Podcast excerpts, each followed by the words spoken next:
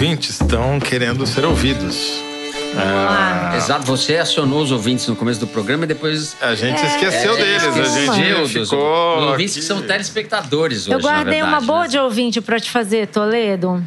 Então, Quer que eu possa deixa eu só fazer? Primeiro falar aí? registrar que o Vinícius CG 1986 falou que a gente não pode ignorar eles, não. Ele tem razão. Isso aí, Vinícius. Tá certo? Vamos lá. Tem que manter isso aí. O arroba Mesarama. Ah, como vocês avaliam o resultado da Marina? Quais os motivos, reflexões podemos fazer? Como é que a Marina fica com 1%, vira nada, pó, abaixo do Cabo da Ciolo? Eu tenho um palpite. Diga lá. Aquilo que a gente já vem falando nas edições do foro, antecipação do primeiro turno, né?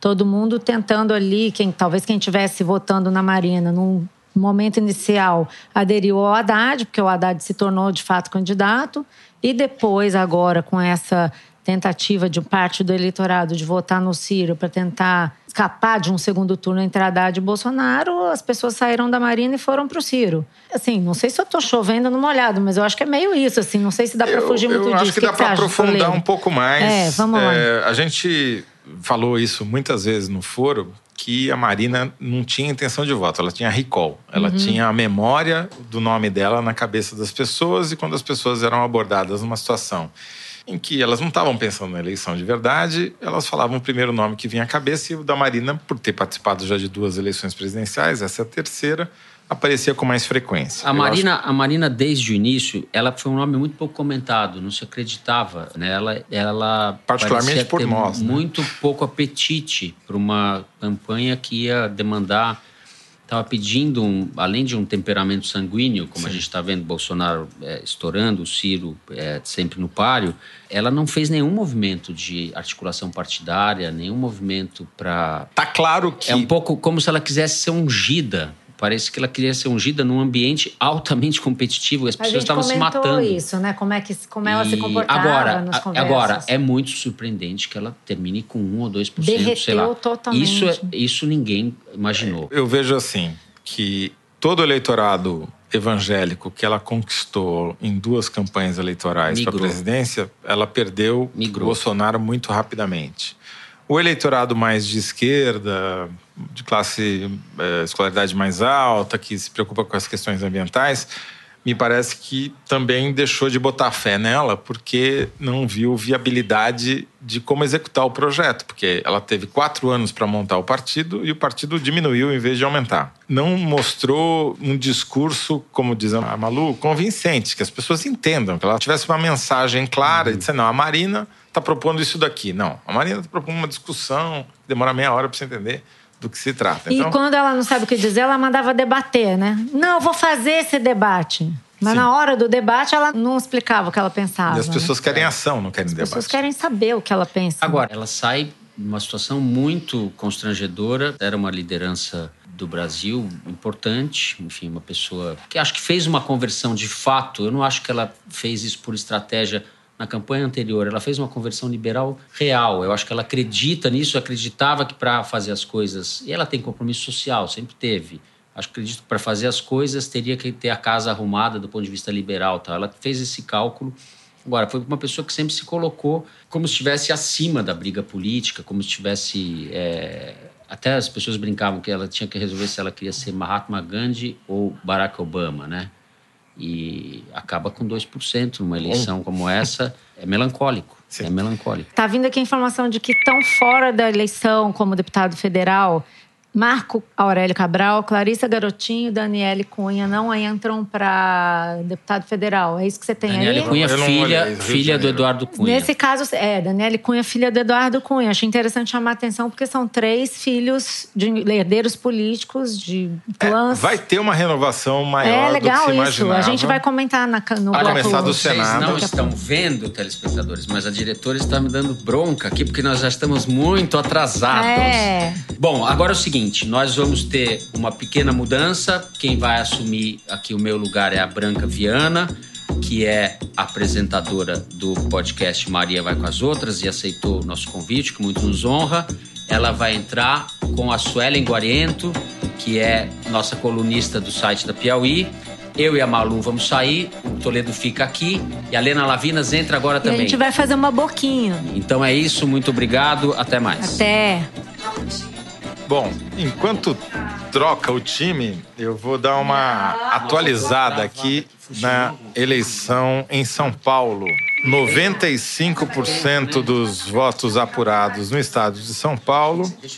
João Dória vai para o segundo turno com 32% dos votos válidos. E Márcio França passou Paulo Scaff, 21,38% dos votos válidos contra 21,22% do Scaff. Márcio França, que é o candidato à reeleição em São Paulo. Se continuar nessa toada, teremos um segundo turno Dória-França, o que é uma novidade. E no Senado também teremos dois senadores uh, novos. Major Olímpio, que é do PSL, partido de Bolsonaro, está eleito, 26% dos votos válidos, e a Mara Gabrilli, do PSDB, que era deputada federal, saiu para o Senado, vai ficar na frente de Eduardo Suplicy, que apareceu durante quase toda a campanha como primeiro colocado nas pesquisas. Isso mostrando que essa eleição para o Senado, com duas vagas, é de fato a mais difícil que tem para as pesquisas acertarem, porque as pessoas não sabem ou não pensam que vão ter que votar duas vezes para o senador, acabam grande parte das vezes decidindo isso em cima da urna. Bom, Branca, assuma aí, por favor. Obrigada, Toledo. Agora a gente vai mudar um pouco de assunto e mudou o time aqui, menos o Toledo, que a, a Mari Faria da produção mandou avisar que ele está em cárcere privado, é. com tornozeleira. Obrigado. Então, ele tem um. Tem uma corrente aqui é, preso no, Exatamente, no ele não pode. mesa. O Toledo fica. O Toledo fica, inclusive, para ver se consegue passar para a gente algumas informações sobre as mulheres que foram eleitas, Vou tentar. Se, se possível. Uhum. Então, a gente aqui vai falar sobre o papel da mulher nessa eleição antes e agora, né? E eu estou aqui então com a Suelen Guariento, que é doutoranda em Ciências Sociais pela UERJ e é ativista pela defesa de direitos humanos, é negra e moradora da periferia. E também com a Lena Labinas, que é feminista há quatro décadas e professora titular de economia da UFRJ. Elas entendem muito do assunto sobre o qual a gente vai falar aqui. Então, o tema aqui é o papel da mulher nas eleições. A gente ouviu muito falar ao longo de toda a eleição sobre o voto da mulher rejeita o Bolsonaro, ou o voto da mulher é, vai evitar que o Bolsonaro ganhe no primeiro turno. Enfim, falou-se muito de a mulher vota assim, a mulher vota assado. Enfim, eu, que obviamente sou mulher e passo a minha vida entrevistando mulheres para o podcast Maria Vai com as Outras aqui da Piauí, sempre achei isso uma coisa muito estranha, você falar que a mulher vai fazer X, porque mulher não é uma massa disforme. É, cada mulher pensa de um jeito, depende da tua raça, da tua classe, depende de onde você mora, como você foi criada, o que, que você faz da vida, como são seus pais, enfim. Mulher é igual homem, né? Você não fala o voto dos homens. Então, eu sempre achei isso uma besteira. E eu queria saber o que, que vocês acham. Eu vou começar com a Suelen, perguntando: existe isso de um voto da mulher? Quer dizer, tem assuntos específicos que guiam o voto da mulher? Ou existe o voto segmentado. Então, Branca, é, compartilho com você essa ideia de que não existe esse grupo homogêneo de mulheres. Eu acho que essa é uma primeira questão que a gente tem que pensar, né? Esse recorte de classe, de raça, falando muito a partir da minha perspectiva também, né? De mulher de periferia. Eu acho que a gente tem algumas preocupações importantes em relação a como que a gente se coloca no mundo, o nosso corpo, questões que dizem respeito à violação do nosso corpo. Só que eu acho que é muito fundamental, assim, quando a gente está falando de mulher, a gente localizar que mulher é essa, né? E talvez até esse resultado que a gente vem acompanhando agora é, seja um pouco fruto dessa leitura homogeneizada dessa mulher genérica, universal, que para mim não existe. Estou convencida disso. Então, acho que é um pouco, não sei se Lena concorda, queria que Helena falasse um pouco, também acho que ajuda. Só, só para complementar isso aqui, te fazer uma pergunta. Mesmo se a gente segmentar, digamos, o voto da mulher negra, ou uhum. da mulher de periferia, ou da mulher rica, tem é, diferença entre o voto da mulher negra e do homem negro, da mulher de periferia ou do homem de periferia? Eu acho que sim, Branca. Eu acho que tem questões que dizem respeito às mulheres negras e às mulheres de periferias que são muito fortes, assim. Inclusive, eu acho que os candidatos conseguiram, se a gente for pensar em presidência da República, né, os presidenciáveis, pautar muito, por exemplo, um tema importante para as mulheres que é creche. Né? Então, mulheres negras, mulheres periféricas têm uma preocupação de política pública que uh, compartilhe o cuidado, que o Estado se responsabilize também pelo cuidado das crianças, né? Então, acho que esse é um debate importante e fundamental, né, para essa mulher, né? E esse debate apareceu na campanha então, presidencial? Nesse último debate, assim, me chamou muita atenção candidatos falando muito de creche, né? A preocupação da mãe, da mulher, então chamando muito, convocando muito essa mulher que é a cuidadora, que ao mesmo tempo tem que dar conta de emprego, de mais de um emprego, de mais de uma inserção de trabalho, tem que dar conta do cuidado dos filhos sem poder compartilhar isso, sem contar com uma política pública séria, direcionada, por exemplo, né, como a gente está falando de creche. Então eu acho que tem uma preocupação, tem uma diferença assim, desse lugar da mulher negra pobre e do homem negro pobre. Com relação às candidatas, quer dizer, uma vez que as mulheres são eleitas, elas vêm de vários partidos, vários lugares do Brasil, no caso da Câmara Federal, tem pautas que unem as mulheres no legislativo? Existe, ou poderia existir, sei lá, uma bancada feminina que votasse em bloco com relação a algumas pautas? Eu queria falar duas coisas que me parecem importantes. Primeiro, retomar um pouco o que falou a Suelen sobre essa ideia de que se falou em creche. Isso é a coisa mais banal, não é? Até o Meirelles falou em creche, falou com dificuldade, tropeçou, não conseguia nem explicar por que, as mulheres precisam de creche, mas ele falou: eu vou criar o um programa Criança Não Sei das Quantas, porque é a solução de facilidade. Se a gente olhar os programas dos partidos, surpreendentemente o PT não conseguiu desenvolver nada no seu partido. O PT foi o partido que mais acumulou o vínculo ao movimento feminista desde os anos 70, com a participação das mulheres de esquerda no processo de redemocratização, na experiência da Constituinte, tudo que se fez, PT conseguiu escrever no programa dele atual três parágrafos absolutamente genéricos sobre, Sol, sobre a mulher. Três sobre, é, sobre... Em geral, vamos defender direitos reprodutivos, generalidades que hoje estão, digamos, no cotidiano dos jornais, de tudo. Uhum. Então, eu realmente não acho que houve nenhum esforço do âmbito dos debates para resgatar questões que são fundamentais às mulheres, até porque são questões polêmicas, como é a questão dos direitos reprodutivos, como é a questão da descriminalização do aborto. A gente não fala nem de legalização, a gente fala de descriminalização. E os únicos programas que colocavam isso claramente foi o programa do PSOL e foi o programa do PSTU.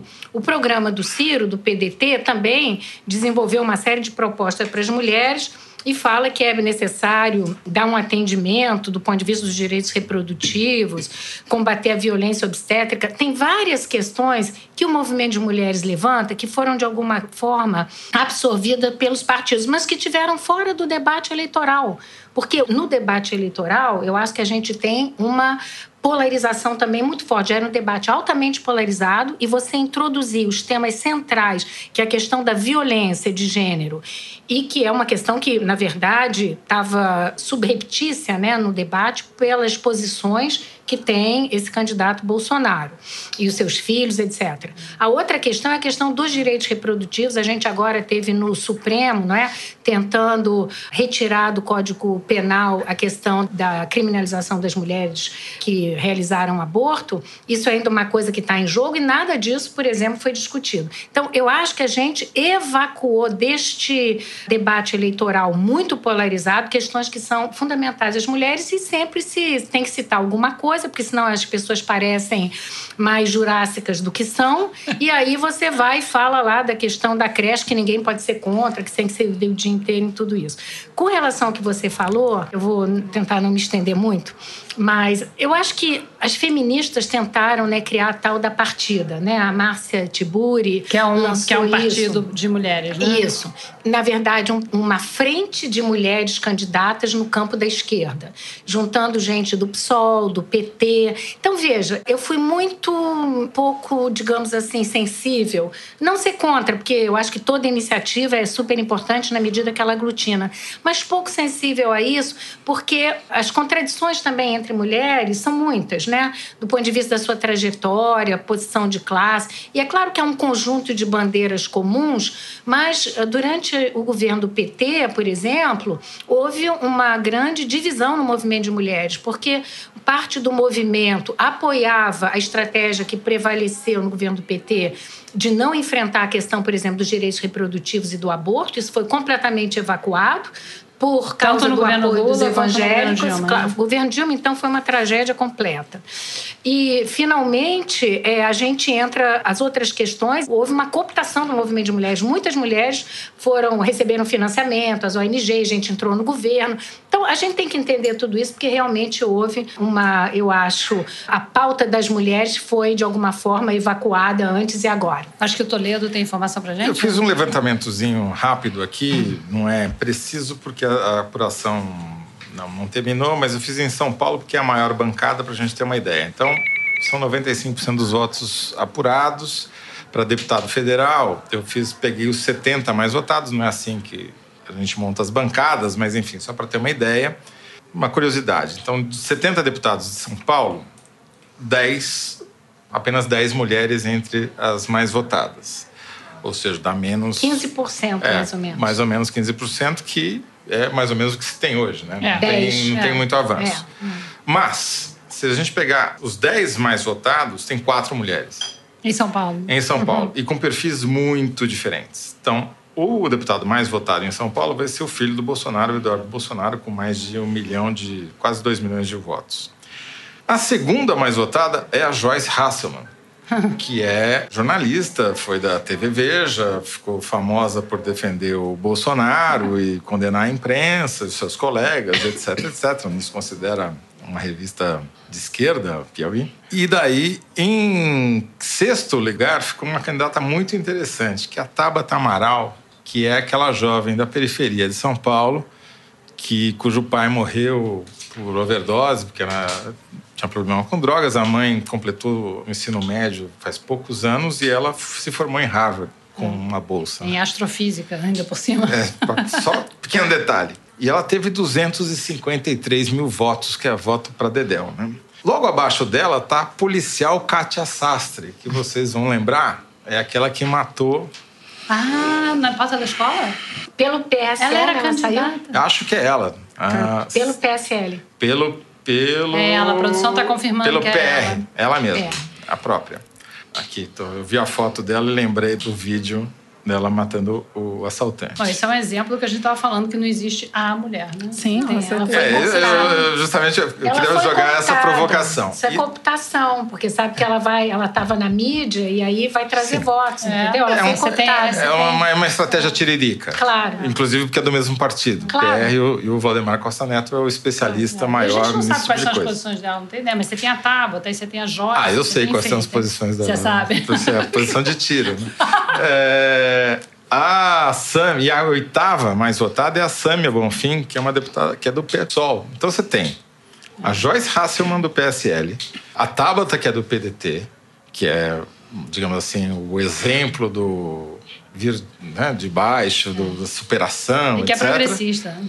a policial Katia Sastre e a Samia Bonfim, quer dizer, uma salada mesmo É. de, de perfis. E você vê que teve esse que você falou, é muito claro, porque os partidos foram exatamente naquelas que eles sabiam que iam ter muito voto, tiveram sucesso, e depois dali para baixo tem Erundina, tem mais uma, mas assim, é, estruturalmente não mudou nada. Então, eu acho que a gente tem que resgatar a ideia das cotas com 30%, né, que está funcionando.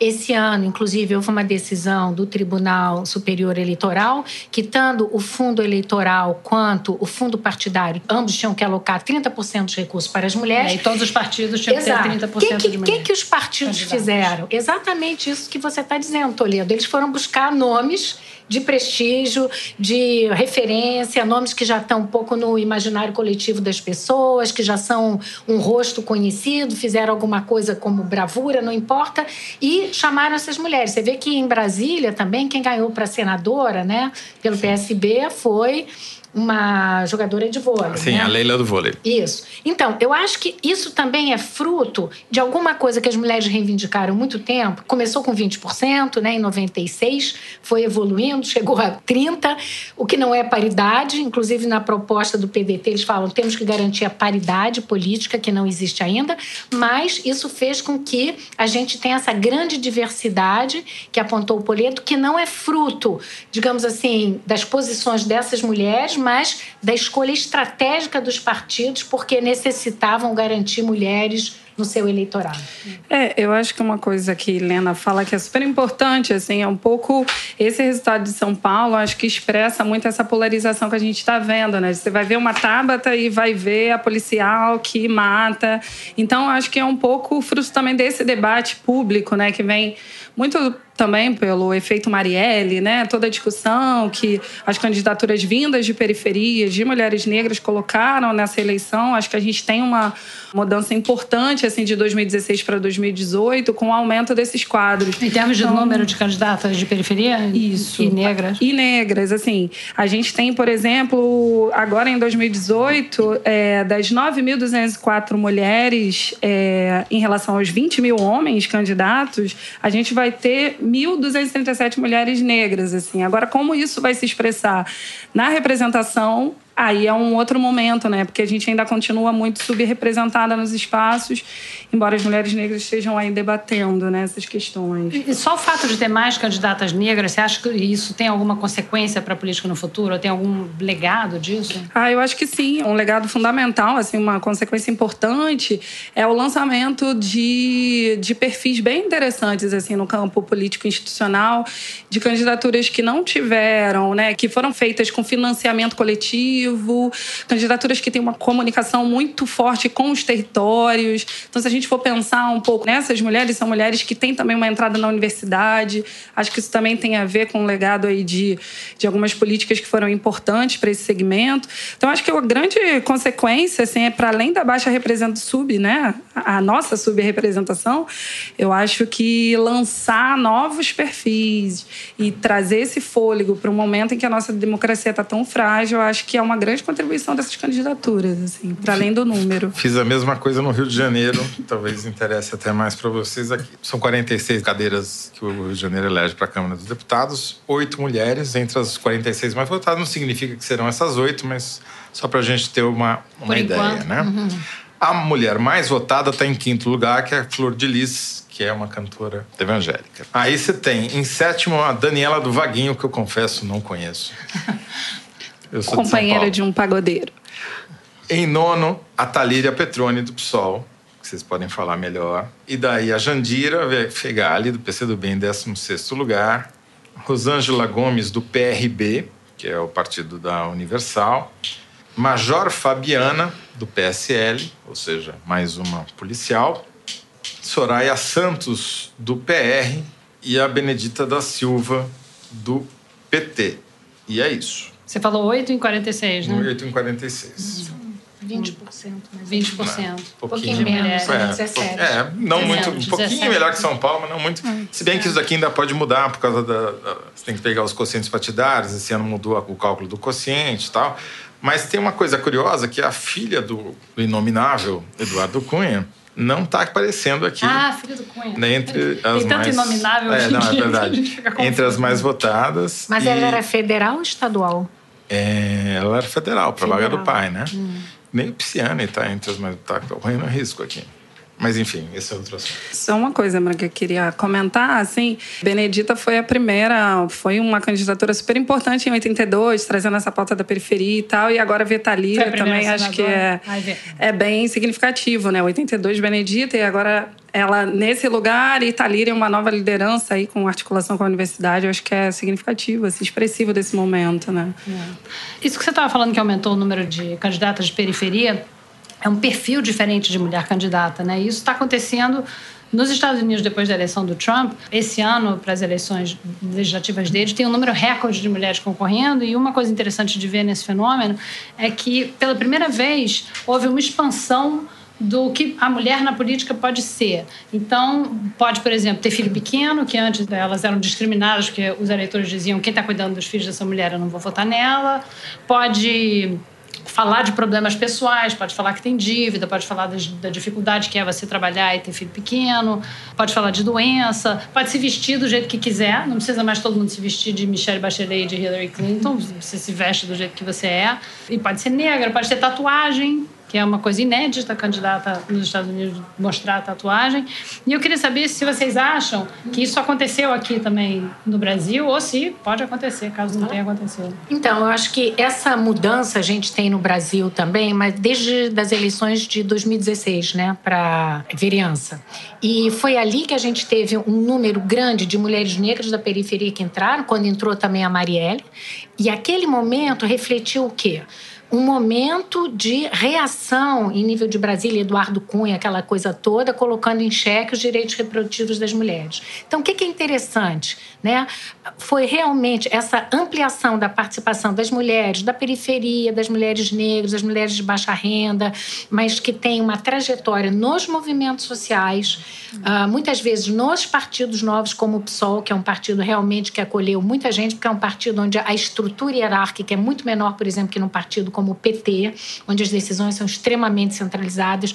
O PSOL é um partido muito mais flexível, né, que incorpora, acolhe muito mais e que incorporou novas demandas sem fazer aquela coisa hierárquica que é prioritário, o que não é prioritário, onde as mulheres sempre sobram, né, ficam para trás. Então, o, o que aconteceu em 2016 é que eu acho que foi a grande virada. Foi ali que a gente começou a ter isso que a gente está vendo agora no Partido Democrata americano, porque essencialmente mulheres do Partido Democrata, imigrantes, mulheres, né? Mulheres do Irã.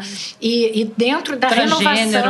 Isso, e renovação do Partido Democrata. E eu acho que, como estava dizendo a Suelen, as mulheres da periferia, as mulheres negras, as mulheres que vêm numa reação e numa conquista de espaço, né? E de consolidação de uma nova força política, elas, na verdade, estariam renovando também o campo da esquerda. Uma esquerda que se renovou muito pouco. E essa diversidade vem justamente pela participação das mulheres. Eu temo que na conjuntura presente a gente tenha muita dificuldade de consolidar isso, porque se a gente caminha para um quadro né, altamente Você diz consolidar em termos delas serem eleitas ou uma vez eleitas Não, elas conseguirem fazer alguma isso, coisa? uma pauta, entendeu? Essa dinâmica de incorporação dessas mulheres que são capazes de renovar, de radicalizar o debate político, não é? de impor sua própria pauta, de fazer, como disse a Suelen, agendas coletivas, terem, por exemplo, a mandata, né, que era um mandato uhum. de todas. É melhor Tudo isso o que, que é a mandata, que eu acho que o... É, a mandata é a decisão de um mandato que não é apenas individual, mas é coletivo.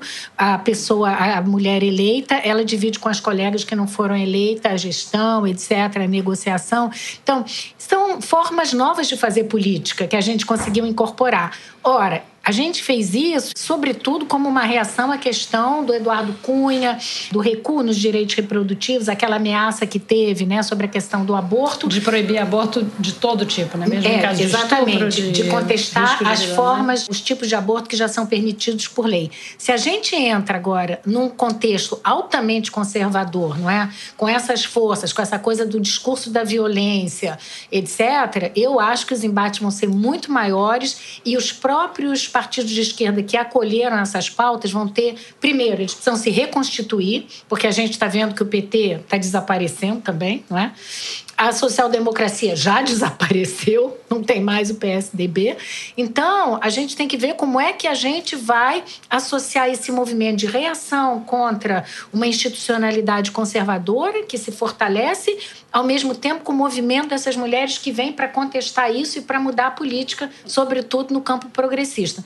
Eu acho que os desafios hoje serão muito grandes e eu não sei é, de que maneira nós vamos poder resistir. Eu super concordo com Lena e acho que nesse momento, assim, os partidos têm uma responsabilidade muito grande, né? Com essas candidaturas, com essas é, mulheres que estão na pauta, né? Com o crescimento do conservadorismo, de posturas muito fascistas, né? Na minha perspectiva, eu acho que vai ser mais difícil fazer um mandato, né? Então Acho que o caso da Marielle é expressivo nesse sentido e acho que, de fato, é uma preocupação que os partidos vão ter que se responsabilizar por essas mulheres e em que medida se criam formas de fazer política com segurança num contexto em que o conservadorismo chegou nesse limite, né? Deixa eu dar uma informação aqui para vocês que não é... Bem, enfim. O deputado estadual mais votado no Rio de Janeiro é Rodrigo Amorim, do PSL, uhum. que ficou infame por aparecer naquela foto rasgando o cartaz ah, com o nome da Marielle na placa da ele, rua. Ele é, ele é o quê? Ele é o mais votado? Da Assembleia Legislativa do, do Rio, Rio, de Janeiro. o segundo mais votado também do PSL, chamado Coronel Salema. E então, o Jean Willis deve ficar fora da bancada federal do Rio de Janeiro. Eu queria só fazer um comentário rápido. Você vê como é que esse pessoal do PSL, na surdina, eles tinham uma super estratégia, porque o PSOL apresentou 501 candidatos a deputado federal e o segundo maior número de candidatos foi do PSL. Eles apresentaram 450 candidatos a deputado federal. Foram os dois partidos que. E eles tinham realmente essa estratégia na cabeça de eleger muitos, etc.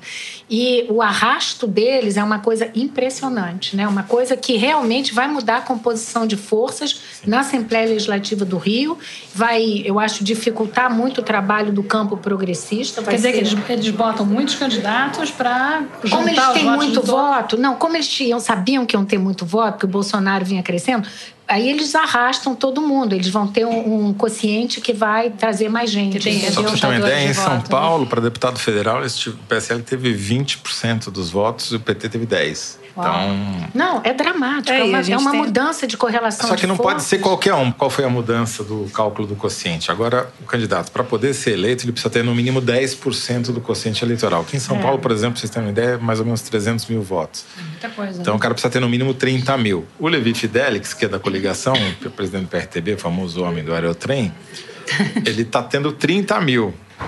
Não sei se vai entrar por causa do quociente, entendeu? Eu queria lançar uma provocação, uma coisa que você falou no começo. Uh, o Ibope fez um estudo antes da eleição para chamado Árvore do Voto, que é para tentar entender quais são os fatores que mais determinam o voto das pessoas. Um cálculo estatístico.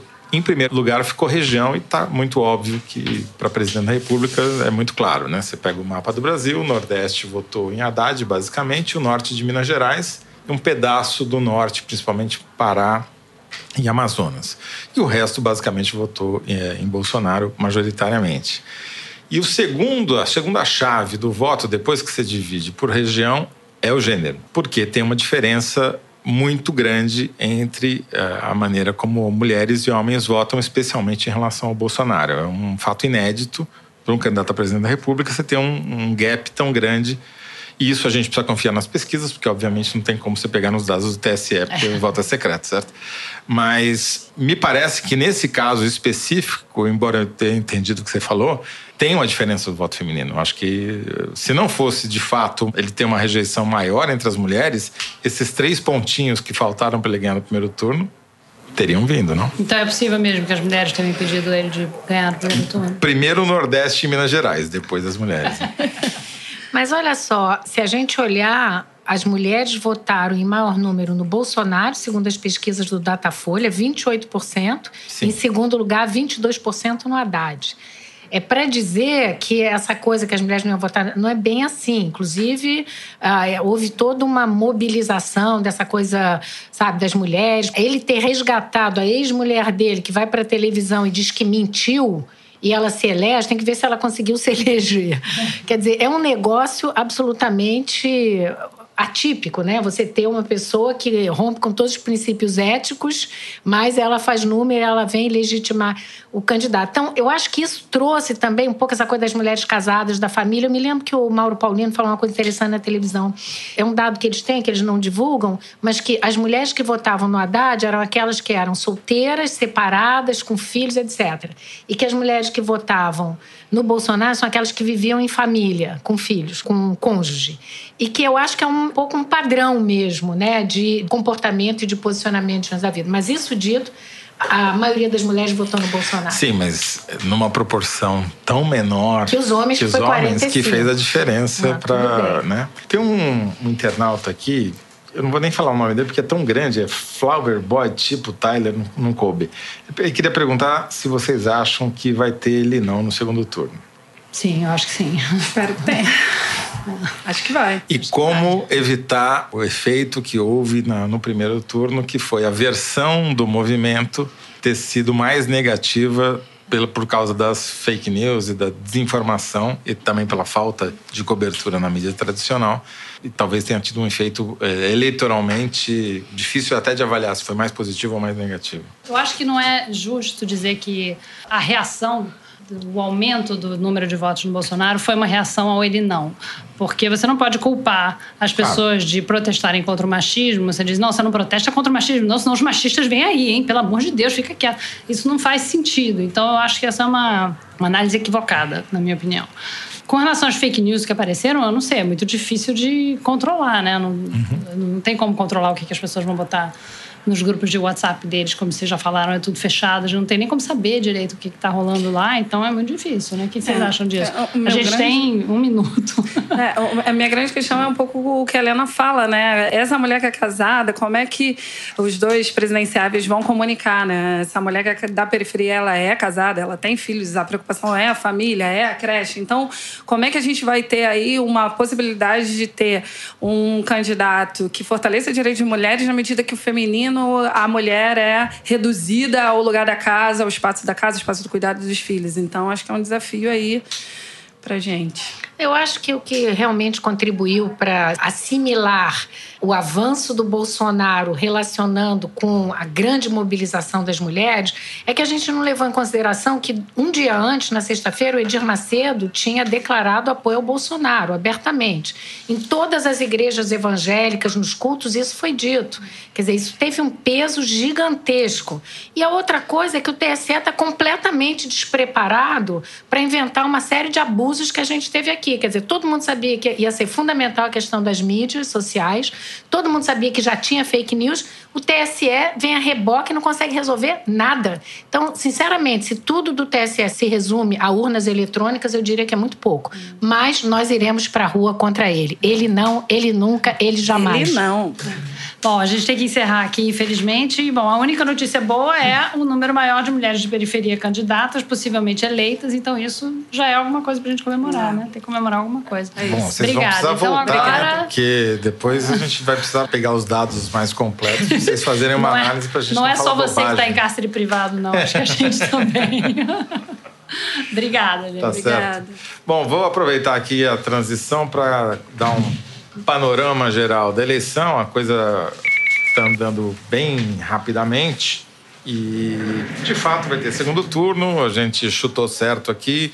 A projeção que a gente fez no olhômetro era aquilo mesmo, à medida que vão entraram os dados do Nordeste e de parte do Norte, aumentou a, a diferença para Bolsonaro conseguir ganhar é, no primeiro turno. Então ele já está com 46,66% dos votos válidos, já está dentro da margem de erro da boca de urna do Ibope, já foram apuradas 96% das urnas, então tá Jair Bolsonaro 46,7%, Fernando Haddad 28,4%, Ciro Gomes 12,5%, Alckmin 4,82%, João Amoedo 2,57%, Cabo Daciolo 1,25%, Henrique Meirelles. O Cabo Daciolo acaba de passar o Henrique Meirelles.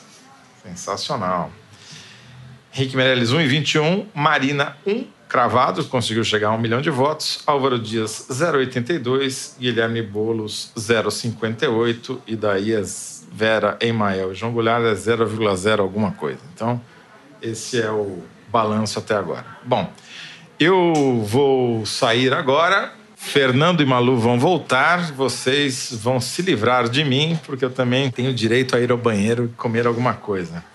Só respondendo algumas mensagens que chegaram enquanto o pessoal não vem, o Guilherme aqui me pergunta se eu acho que essa eleição foi uma punição aos políticos, que se eu interpreto isso como uma punição à classe política envolvida em escândalos de corrupção. Muito claramente, sim, Guilherme. É, Guilherme trabalhou comigo. Guilherme Duarte é um cientista de dados, uma profissão em alta. Por quê? Porque a gente está vendo que tem vários deputados ou filhos de deputados envolvidos em corrupção que estão ali na berlinda para conseguir se reeleger ou se eleger em primeira vez ou não.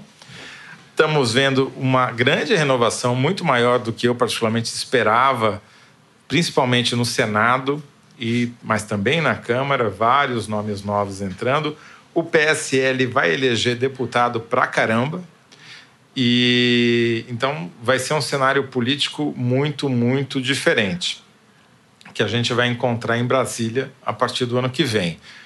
O Bolsonaro favorito para o segundo turno, obviamente, vai chegar, tá a três pontos de se eleger, não vai conseguir no primeiro turno, mas vamos lembrar, é um lugar comum, é um chavão, mas segundo turno é uma outra eleição e o Bolsonaro não vai estar mais no hospital escondido, ele vai ter que Vai participar. ter que participar de debate e falar o que ele conseguiu deixar de falar no primeiro turno, né? Exatamente, a gente espera que dessa vez a Polícia Federal providencie uma segurança mais forte, que ele não sofra nenhum atentado, não corra nenhum risco, como aconteceu lá em Juiz de Fora. Mas Toledo vai reduzir a exposição dele ao público. Duvido que ele participe de grandes manifestações, todo aquele rally que ele vinha fazendo. Até porque ele ainda está debilitado. Tá, é, não pode fazer. Mas o ele tem tipo 10 de minutos campanha. na televisão que ele precisa preencher agora, né? Antes eram 10 segundos, agora são 10 minutos. É coisa pra Uhum. É, caramba. o pessoal que estava na barra tá dando retorno aqui, repórteres e tal, que o clima que era de euforia agora deu uma boa baixada assim de bola, porque o pessoal, pelo jeito, esperava mesmo o primeiro turno e não rolou. É, Então, tem esse efeito. tem Quando um você efeito. tá pra ganhar e crente que vai ganhar e não ganha, é um banho de água fria no mas- começo. é. Mas ele tá muito perto de ganhar. Embora já tivemos no segundo turno, por exemplo, o Alckmin tendo menos votos no segundo turno do que teve no primeiro. É, é. Não, Uma Bom, situação não muito sei. diferente. Hoje é difícil de dizer, né? Hoje tá parecendo que tá rolando um arrastão Bolsonaro, né? Sim, Que é que- principalmente na Câmara e, E no Senado, que é o que né? a gente vai falar agora, né? No próximo bloco, com Carol Evangelista, Jairo Nicolau. Ótimo, então Podemos vocês chamar? Você assumem vai que eu, descansar um pouquinho? eu vou ali, Tirar a água do joelho. vou ali e já volto. Isso aí. sendo gravado, Tiago? Não, está, Tá. está sendo gravado, não, está sendo ao vivo. Não tem gravação. Aqui é tudo ao vivo. Está sendo gravado também, quer dizer, Mas vai ser eu reproduzido fina, depois. tirar água do joelho. Finésima.